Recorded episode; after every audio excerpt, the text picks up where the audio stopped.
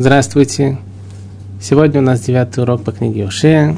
Мы уже дошли до 13 главы. Говорит пророк. Когда Ефраим говорил, то трепетали. Говорил, имеется в виду, как мы говорили, что Ефраим, здесь мы говорим сейчас про Яровама, который наставлял царя Шлому. То трепетали. Возлечился он в Израиле, но провинился он из Абайла, из Абала, и погиб. Бал – это идолопоклонство, это идол, который отвечал за дожди. Дожди, как мы знаем, то есть э, все продовольствие, все, что очень много зависело от э, того, что растет из земли. То есть овощи, фрукты, деревья, это значит еда для скота. И очень-очень много зависело от дождя. И был такой идол, которого звали Баль, и ему, значит, служили для того, чтобы был дождь. И написано «и погиб». Погиб имеется в виду не сам Яровам. Комментаторы говорят, что погиб имеется в виду, что не оставил после себя потомства. А ныне еще больше грешат они. Это идет речь уже про других царей, которые после, после Яровама. Сделали они для себя элитовые стуканы из денег своих – по соображению своему, идолов, все это работа мастеров. О них, говорят, приносят в жертву людей, а целуют тельцов. Этот стих толкуют э, в Гмаре Санедрин, страница 63. Есть два мнения, как толковать этот стих. Очень интересно. Написано в Гмаре так. Гмара спрашивает –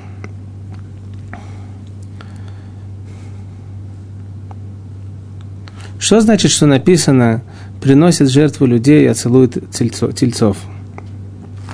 Сказал Равицхак из, из э, школы Рабиами, что были, э, значит, э, те, которые служили в домах идолопоклонства, как, как, как священники, да, и, и когда они замечали богатых, состоятельных людей – тогда у них был очень интересный способ вытягивать из них деньги для своей, для, своей, для, для себя, для своего дома, там, где они служили и так далее.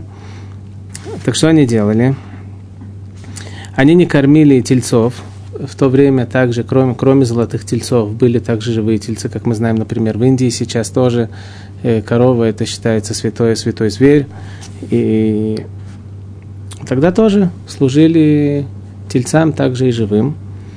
И так они брали тельцов, которые у них были там в их э, храме, и делали э, статую, которая была похожа на того богача, ставили его рядом с едой этих тельцов, и после того, как э, тельцы были уже голодные, подпускали их к еде, и они, у них сразу была э, ассоциация еда и вот эта статуя, то есть вот это лицо вот этого богача, у них сразу было связано с едой. И когда они кушали, они понимали, что как бы эта еда связана с этим человеком. Когда они к этому привыкали, тогда они их вытаскивали, вытаскивали этих тельцов на, на улицу и приводили их к, это, к этим богачам – когда тельцы это видели, и, и вот этих богачей, они сразу понимали, что сейчас э, будет еда. Так они сразу бежали к этим богачам и начинали вокруг них обхаживать, их облизывать. И тогда вот эти вот э, э, священники, которые были в этом храме, то есть э, идолопоклонство вот этого, они говорили богачу, я вижу, что вот это идолопоклонство, э, вот это вот э, э, как, вот этот телец, да, которому все кланятся, очень тебя хочет. Я тебе, э, наверное, нужно, чтобы ты пришел и принес себя в жертву для него.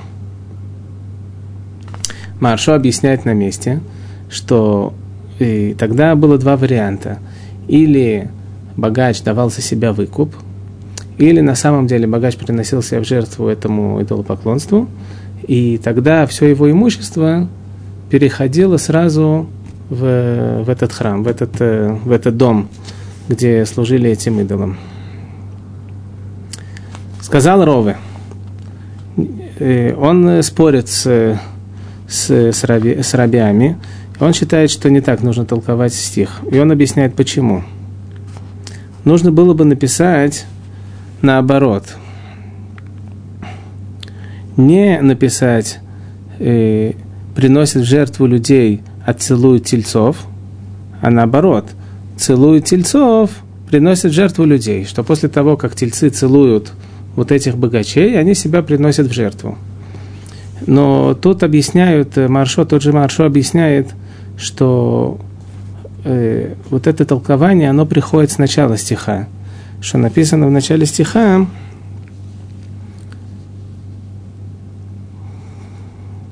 сделали они для себя литого истукана из денег своих, по соображению своему идолов. И, и вот эти вот истуканы, имеется в виду истуканы вот этих вот богачей, так, э, потом, после этого целовали их тельцы, и после этого их приносили, они себя приносили в жертву. То есть, на самом деле, это правильное замечание, что, что последовательность поцелуев тельцов и приношения в жертву самого себя э, остается быть не, неподходящим совсем.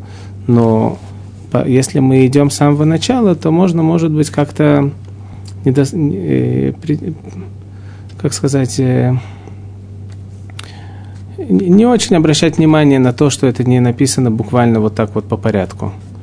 Но Ровы считает, что так не нужно э, толковать, толкует иначе. Что они говорили, что то, что написано, приносит в жертву людей, а целует тельцов, имеется в виду, что они приходили к людям, что, что человек, э, э, что они, э, значит, объявляли, что каждый, кто э, принесет в жертву своего ребенка, у него будет доступ целовать, целовать этого тельца. И написано, написано в комментаторах там э, на эту гмару, что поцеловать, поцеловать, и, э, поцеловать, это Аризаль говорит. Мораль приводит Аризаль, что, что целовать как служба, это намного сильнее, чем просто принести в жертву. И поэтому они давали возможность э, сделать вот эту высшую службу только при условии, что они, что родители приносили в жертву своих детей. За это будут они подобны утреннему облаку и рано исчезающей росе. Будут они, как макина, уносимая ветром с гумна, и как дым из дымохода. Ведь я Господь, Бог твой, со времен земли египетской, и Бога, кроме меня, не знать тебе, и нет Спасителя, кроме меня. Я познал тебя в пустыне. В пустыне мы знаем, что когда евреи шли в пустыню, у них было, были облака чести, которые окружали их со всех сторон.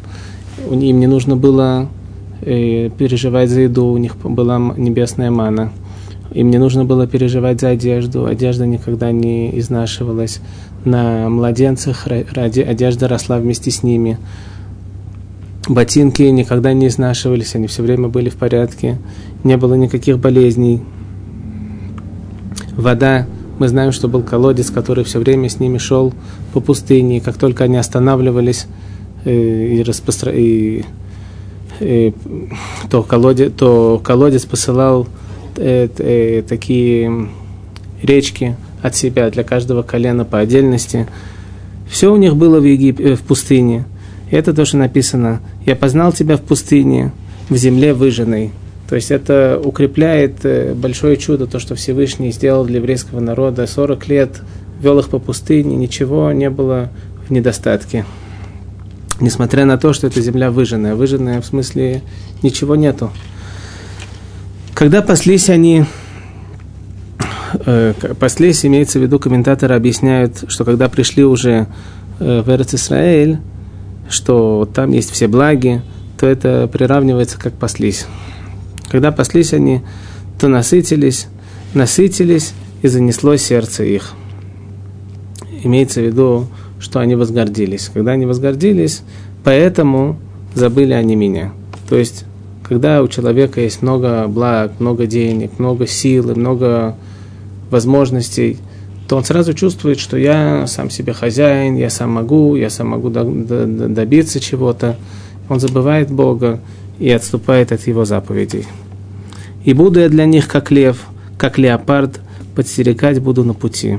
Встречу я их, как медведица, лишившиеся детенышей. Э, э, медведица, которая лишается детенышей, она очень-очень злая, и она совсем не различает между тем, на кого она нападает. Ведь на самом деле медведь, он э, не хи, это не хищный зверь, он кушает э, э, полевые всякие плоды или деревья, там какие-то... Э, да, не, не, не, не хищный зверь, он не, не нападает на зверей. А когда медведица, у которой, которая лишена детей, то она также может напасть на человека, и это очень-очень опасное явление, вот эта медведица. И раздеру я ограду сердца их, для того, чтобы они вернулись к Богу. И пожру я их там, как львица, зверь полевой растерзает их. Погубил ты себя, Изра- Израиль, ибо ты против меня, против опоры своей. То есть тем, что еврейский народ против Всевышнего – он этим самым ломает себе свою опору, и, конечно же, от этого падает. Где же царь твой, твой, твой теперь, чтобы спас он тебя во всех городах твоих, и судьи твои, о которых говорил ты, дай мне царя и сановников. Дал я тебе царя в гневе моем и отнял в ярости моей. Как известно, первый царь это был э, Шауль Амелех, и на самом деле Всевышний не хотел давать э, еврейскому народу царя, потому что еврейский народ, когда попросил у пророка Шмуэля царя, это было только из-за того, что они хотели быть как все народы.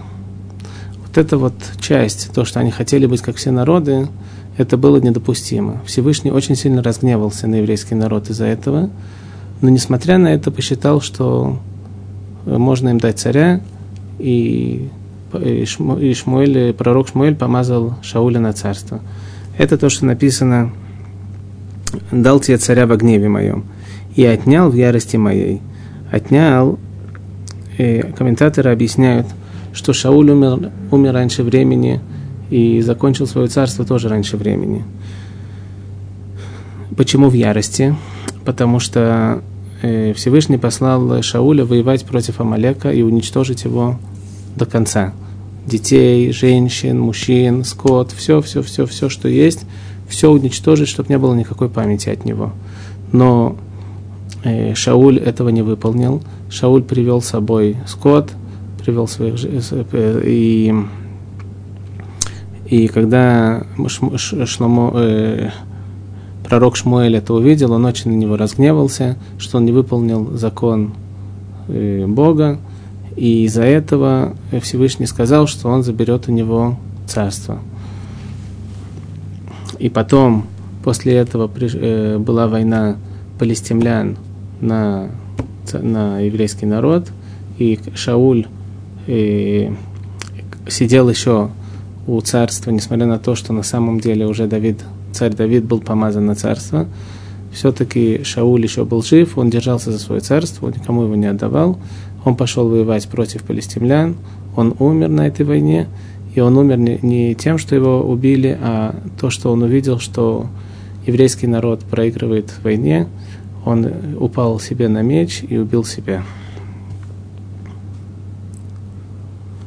Там потом продолжается, что на самом деле он сам себя не убил, а был там один гер, которого он попросил, чтобы его убил э, полностью, потому что он не смог не смог, не смог положить себя на меч. Связано в узел преступления Ефраима, спрятан грех его. Муки роженицы, страдания, постигнут его. Он, сын неразумный, иначе не мешкал бы он, когда появится младенцу. Избавить мне, мне ли их от ада, спасти ли мне их от смерти? Где чума твоя, смерть? Где мор твой, преисподняя? Скроется от глаз моих раскаяние в том. Хотя плодовит он среди тростника, но придет ветер восточный, ветер Господен, поднимающийся из пустыни, и иссохнет источник его, иссякнет родник его, и разграбит он, имеется в виду враг, сокровищницу всех драгоценностей его.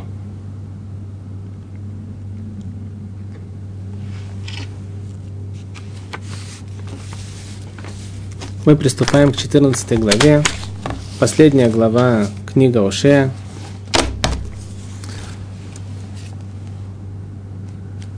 Написано так. Осужден будет Шамерон за то, что восстал против Бога своего. Падут они от меча, младенцы их будут рассечены, а беременные их будут вспороты.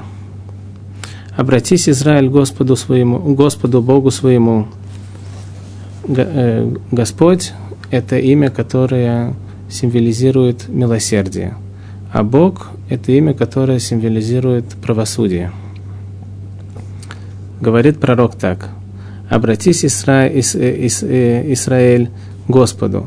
То есть, если ты обратишься к Нему, тогда Всевышний откроет милосердие к тебе и избавит тебя с милосердием. Но если нет, тогда Богу своему, тогда э, с правосудием, то есть придется наказывать еврейский народ для того, чтобы привести их к уровню, что они смогут быть достойны избавления. Ибо споткнулся ты о вину свою.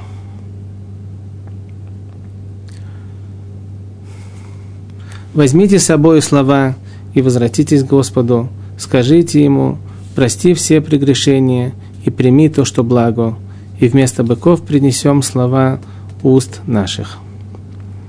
На этот стих возьмите с собой слова. Есть гмара в трактате Юма. Написано там так. Сказал Равицхак, говорят э, на Западе. Запад это имеется в виду Эрец Исраэль, поскольку Э, Талмуд, он был написан в Вавилоне, так когда они говорили про мудрецов э, в Исраиле, они говорили на Востоке, на Западе. Э, сказал Равыцхак, да, что, что на Западе от имени раба сына Мэри говорят так. Иди и посмотри, что не похоже качество Всевышнего на качество человека. Что человек – когда обижает своего товарища, сомнение, если он его простит, сомнение не простит. А даже если простит, может быть, простит просто только словами, то, что он его попросит у него прощения. А может быть, и не простит словами, может быть, нужно будет как-то выкупить свою вину, дать какой-то подарок или еще что-то подобное –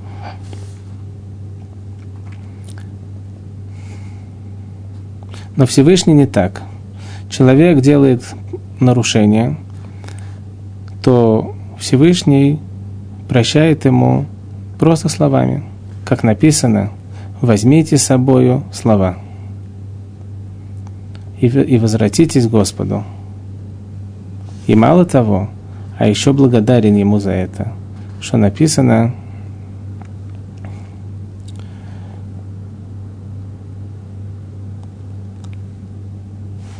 что написано, что благо. Написано, что благо.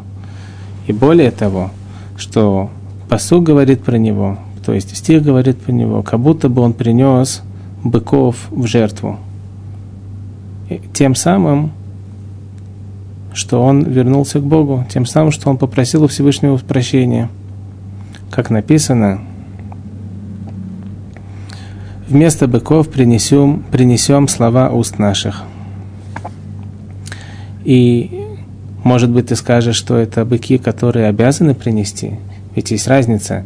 Если быки, которые обязательно нужно принести, так это не приравнивается к тому, что человек приносит быков от своего желания. Намного важнее, намного приятнее получить что-то, что не, нужно, не обязывало вторую сторону это сделать. Так к чему же приравниваются эти быки, которые засчитываются, как будто бы их принесли тем самым, что попросили прощения у Всевышнего? Написано, э, в пятом стихе. Это уже написано в пятом стихе. «И буду любить их из милости». Милость имеется в виду э, не, не, не правосудие, не, не обязательные быки, а быки, которые от, от, по своему желанию. Так толкуется этот стих. Ашур не будет спасать нас, и не будем ездить верхом на конях. Значит, как мы говорили, что евреи шли в Ашур и шли в Египет, чтобы спастись от э, других народов. Так э, не будем ездить верхом на конях, это символ Егип, египтян. У египтян их сила была в конях. И э, не будем ездить верхом на конях, имеется в виду, что не будем просить у египтян коней, которые нам помогут э, спастись от других народов. И не будем больше называть богами своими изделия рук наших, ибо лишь в тебе найдет сирота милосердия. Исцелю их от, от отступничества их и буду любить их из милости, ибо отвратился от него гнев мой. То, что написано «отвратился, отвратился от него гнев мой», также э, в трактате Юма, страница 86, написано так. Говорил Раби Мейр, велика, велика чува, что в заслугу одного человека, который сделал чуву, прощает всего мир, всего, всему миру. Что написано, исцелю их от отступничества их и буду любить их из милости, ибо отвратился от него гнев мой. Не написано от них гнев мой, так же как э, в начале стиха мы говорим в множественном, множественном числе. В конце мы завершаем с единственным, да? Так э, Отсюда учим, что именно, что даже если один человек сделал чуву, получают прощение все остальные. Спрашивает Гмара, на что, как, это получ... как это называется Бальшува? Что это такое Бальшува? Что такой он великий, что благодаря него спасает весь мир? Сказал Рав Иуда, что если пришла к нему в руки так, э, пришло к нему в руки такое же нарушение, которое он сделал в первый раз. И во второй раз, когда к нему пришла возможность сделать такое же нарушение, он спасся от этого, это называется Бальчува. Раби Юда добавляет, что если это та же, если, например, первый раз э, его развратила какая-то женщина, и он не удержался, и во второй раз та же самая женщина к нему пришла, и это было в то же самое время, это было в то же, самым, э, то, то есть он не состарился, у него остались те же самые силы, и она такая же красивая, как и раньше была. Все, все, все то же самое. И он устоял, это называется Бальчува. Так тут есть чуть-чуть противоречие, что же такое Бальчува. Или Бальчува это просто человек, который оставил свои грехи, или человек, который выдержал такое же испытание во второй раз, то, что в первый раз он не смог выдержать. Ответ на это мы можем увидеть в Рамбаме законы Чувы, глава вторая. Рамбам начинает вторую главу так. Что такое окончательная чува? И приводит вот это высказывание Раби Юда. Это тот человек, которому пришло нарушение, которое он уже один раз нарушил, и сейчас во второй раз у него есть возможность сделать то же самое, и он оставил это не из-за того, что он боялся, и не из-за того, что у него не было сил и так далее. И приводит вот этот, вот этот случай про женщину. Это называется окончательный бальчува.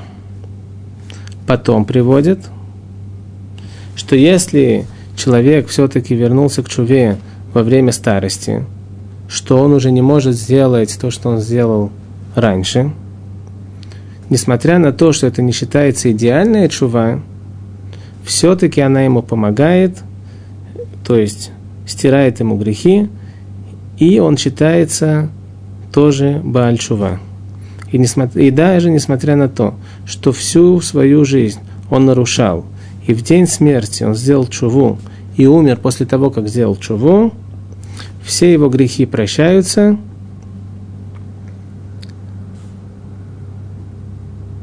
и он считается Бальчува. То есть мы видим, что есть две, два вида чувы. Есть чува э, самое лучшее, и есть просто чува. То есть, и это то, что в Гмаре здесь написано, что есть, что если человек просто оставил грехи, это называется обычная чува. Это чува, ему прощаются все грехи, но это не идеальная чува. Самая идеальная чува – это когда человек приходит во второй раз к тому же испытанию, и он удерживает себя и не нарушает. Это называется Бальчува самый идеальный. Между прочим, Рамбам во, второй, во втором законе, в, том же самом, в той же самой главе, он спрашивает, а что же это чува? Как же делать, тогда, как же делать чуву? И написано здесь такие правила, что нужно оставить э, грех, убрать его со своей мысли, решить в сердце, что он больше это не будет повторять, пожалеет о том, что нарушил, таким образом, что даже Всевышний сможет свидетельствовать о том, что на самом деле жалеет об этом, и своими устами сказать, э, что он согрешил, и попросить прощения, и решить своими устами сказать, что он больше не будет это повторять. Это вот эти правила, так нужно делать шуву. Это обычная чува. Мы не говорим сейчас про ту чуву идеальную, что это включает в себя также э, повторение того же самого испытания.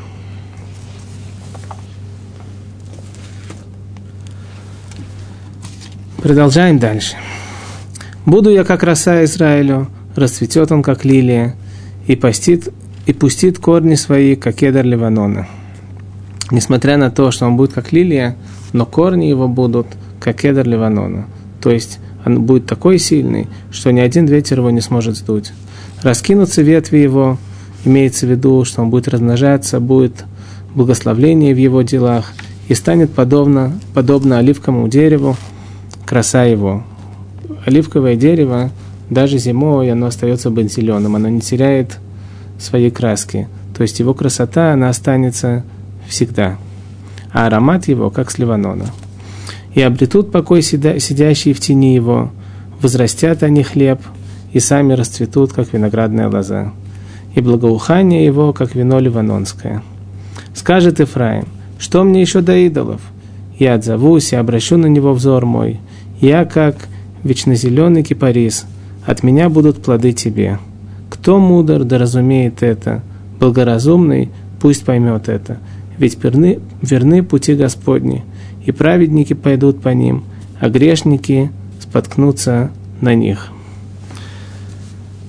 На этот последний стих праведники пойдут по ним, грешники споткнутся на них. Есть э, гмара в трактате Баба Батра, страница 89. Там написана интересная вещь.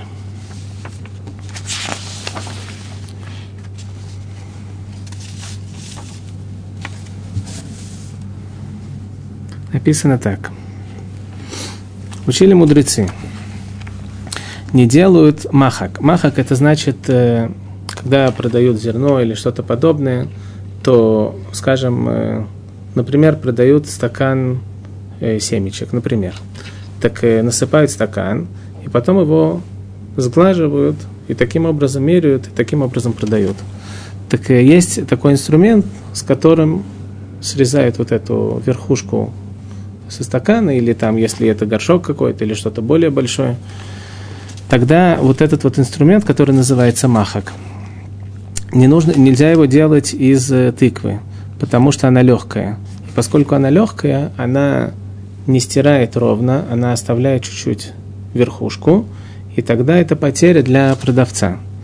И также не делают этот махак из железа, потому что наоборот, он очень э, э, тяжелит, и он углубляет, э, себя, углубляет себя вовнутрь этих зерен, и получается, что он снимает больше, чем нужно, и покупатель теряет э, э, от зерна, которое он мог бы получить.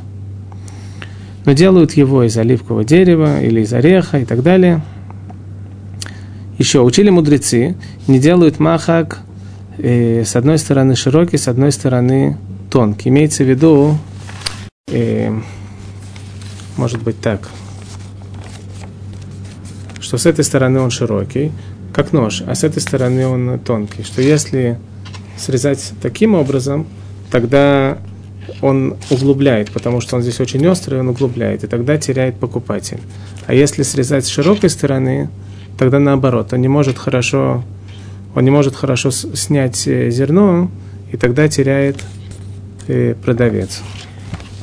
Поэтому нужно делать его ровным.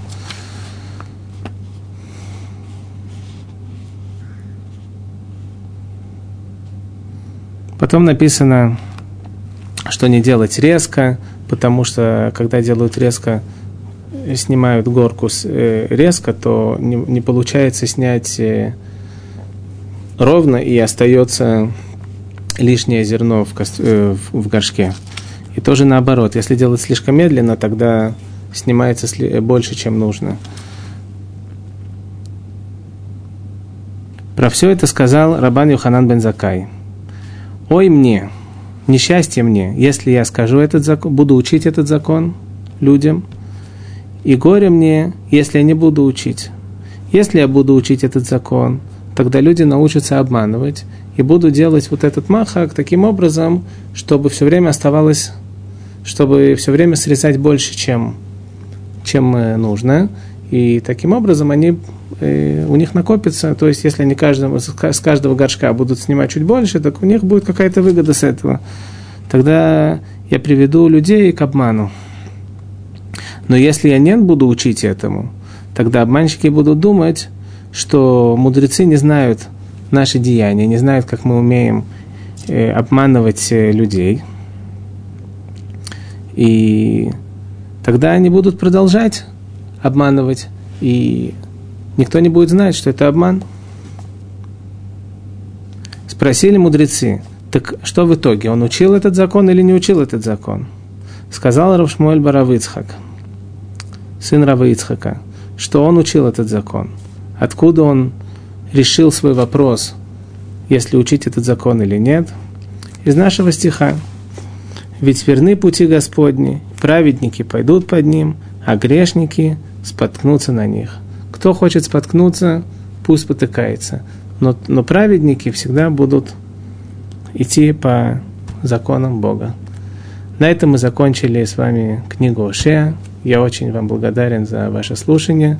Всего хорошего. До свидания.